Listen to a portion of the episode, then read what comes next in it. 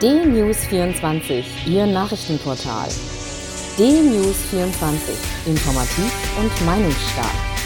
D-News24 finden Sie auch bei Facebook, Instagram, Twitter und als D-News24 TV bei YouTube.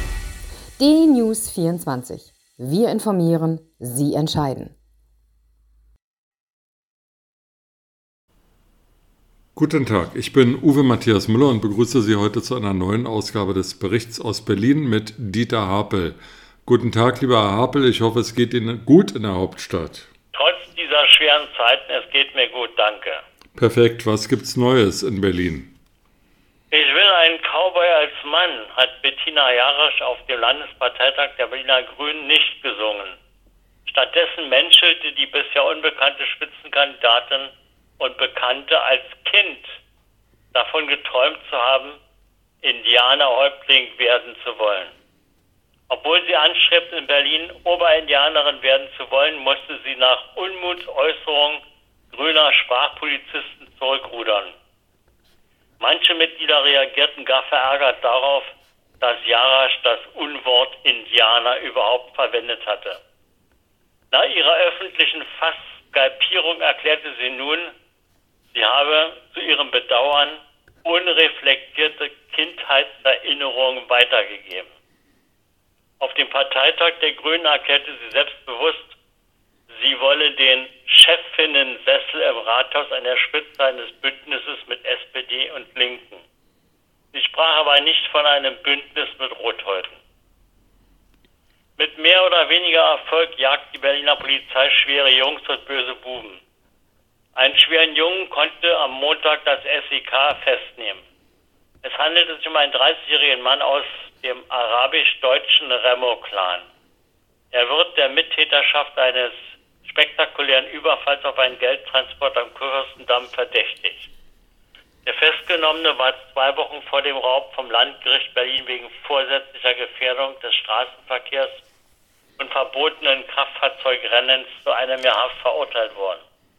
Die Haft wurde ausgesetzt und es ihm ermöglicht, weitere Straftaten zu begehen. So funktioniert Rechtsstaat. Attila Hildmann, ein gesunder, böser Junge, wird von der Staatsanwaltschaft auf der Flucht in der Türkei vermutet.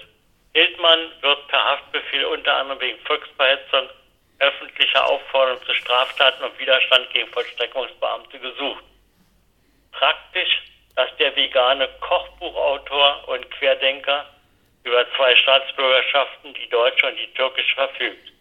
So konnte er sich jetzt wohl in die Türkei absetzen. Kein Ruhmesblatt ist jetzt vom Innensenator Geisel vorgestellte polizeiliche Kriminalstatistik für das Jahr 2020. Trotz aller Versuche, die Statistik schöner zu reden, bleiben die Kriminalitätszahlen bedrohlich. 2020 gab es in Berlin 504.142 angezeigte Straftaten. Davon wurden 46,1 Prozent aufgeklärt. Mit dieser Aufklärungsquote ist Berlin bundesweites Schlusslicht. Der minimale Rückgang von 1,8 Prozent weniger Straftaten ist Folge der Pandemie.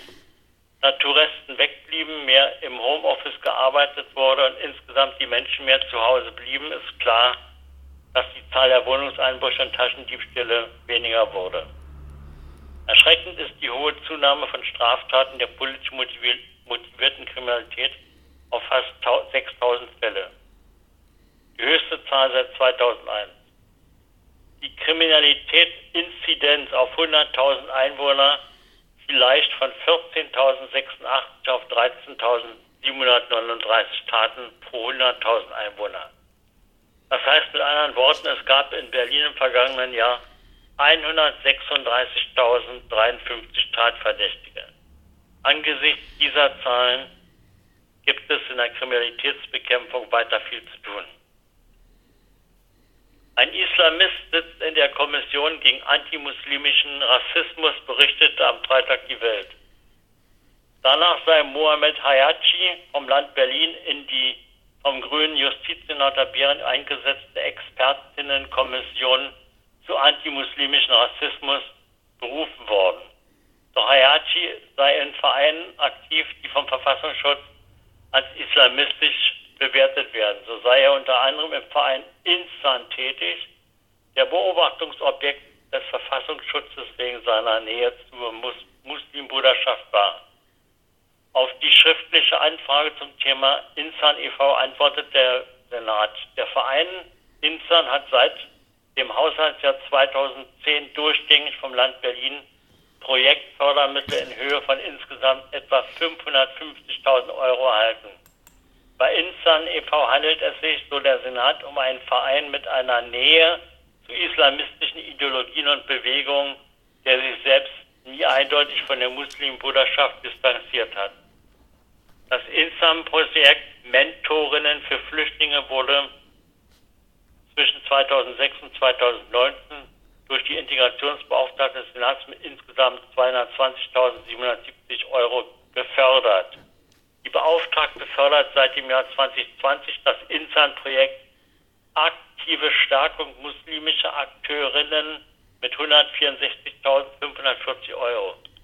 Das Insan-Projekt Nicht ohne meinen Glauben, bei dem es laut Bundesregierung um Empowerment von jungen Musliminnen und Muslimen zwecks Umgang mit Diskriminierungserfahrungen beim Zugang zum Arbeitsmarkt ging, wurde vom GIFAL-Ministerium mit 284.104 Euro gefördert. Insgesamt wurde Insan also bislang mit staatlichen Geldern in Höhe von 1,375 Millionen Euro gefördert.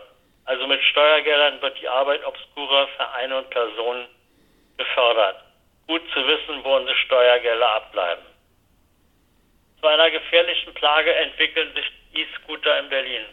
Im letzten Jahr gab es über 200 Unfälle mit E-Scootern. Dabei starb ein Unfallopfer, 34 Menschen wurden schwer und 203 leicht verletzt.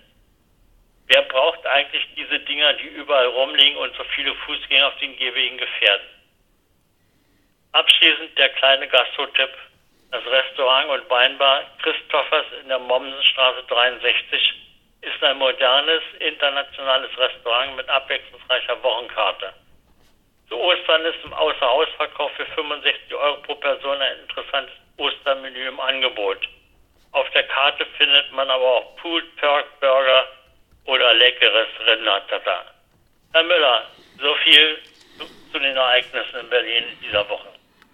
Lieber Herr Hapel, da haben Sie mir den Mund wässrig gemacht und das war auch gut so, denn die Zahlen, die Sie vorher vorgetragen haben, haben meine Laune nicht gerade stärken lassen. Immerhin bin ich als vertriebener Berliner in Bayern ja Nettozahler für Berlin und es ist schon erschreckend, wofür die Knete in der Hauptstadt weggeht. Dem habe ich nichts hinzuzufügen.